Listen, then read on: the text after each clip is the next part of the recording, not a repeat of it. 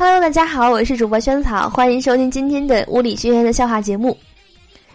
有一次和男朋友逛街，跟他说玩一个信任游戏，我闭上眼，他领我走路，坚持了好久，一直顺利的上了地铁。地铁上人很多，不过呢，男朋友还是扶着我坐了下来，然后他附在我耳边小声的说：“千万别睁眼，这个座位是别人让的。”我瞎了，好的，我瞎了。某人天天在学盲文，朋友不解的问：“你眼睛好好的，你干嘛要学盲文呢？”那人说：“嗨，我不过是想晚上看书的时候省点电吧，就用手摸着就能看。”有一个男的中奖得到了一个玩具，回到家，他把三个孩子叫到跟前，说：“谁在听妈妈的话，从不跟他顶嘴，妈妈让他做什么，他就乖乖的去做什么，谁就能够得到这个玩具。”三个孩子异口同声的说：“爸爸能得到，给爸爸吧。”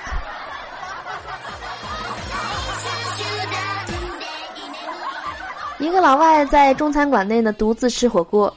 他首先呢生吃掉所有的菜，然后呢喝火锅里的汤，吃得津津有味。最后呢对服务员说：“嗯，这道菜不错，与我们的西餐很相似。”城里的老王为了不让人在屋后方便，就在墙上写了说：“牲口在此大小便。”第二天呢，他发现有一群农民牵着牛和马在屋后排成长队，还说着。哎呀，这城里人真讲究，牲口拉屎还规定地点。完蛋了，比以前更臭了。KTV 里大家起哄要小张亮一嗓子，小张满脸难为情的说：“哎呀，我唱歌太难听了，而且真的不会唱，你们唱吧。”经理见此场景，就招呼小张说：“你实在不会呢也没事儿，那你就念吧。”同事呢，马上就点了一首《中国话》这首歌，插到前面，把话筒交给小张。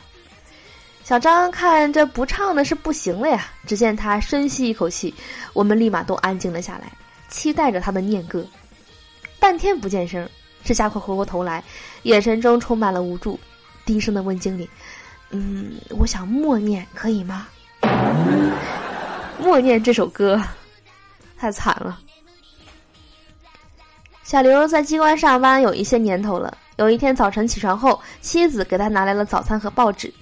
小刘边吃边看。三个小时过去了，小刘依然坐在桌子边读着报纸。他的妻子忍不住说：“亲爱的，你不去上班了吗？”小刘突然惊叫说：“啊，难道我没在办公室吗？”老公从来不洗衣服，可是呢，这个周末他却洗了个大澡，洗起来妻子的衣服来。妻子正纳闷呢，就听老公含泪在那儿说：“我说好心有好报吧，下个月的零花钱出来了。”原来争着抢着洗衣服是为了，呃，获得点钱，有可能衣兜里有惊喜。我们老板呢，每个月有五位数的收入，可是呢，还总是抱怨说。哎，富人要拿走两位数，我们都说你真幸运，富人只拿零头。幸运，他说，他拿的是前两位。不知为何，八岁的侄子呢，一心想长大后摆地摊儿。他妈妈训斥说：“以后不准说摆地摊儿，没出息。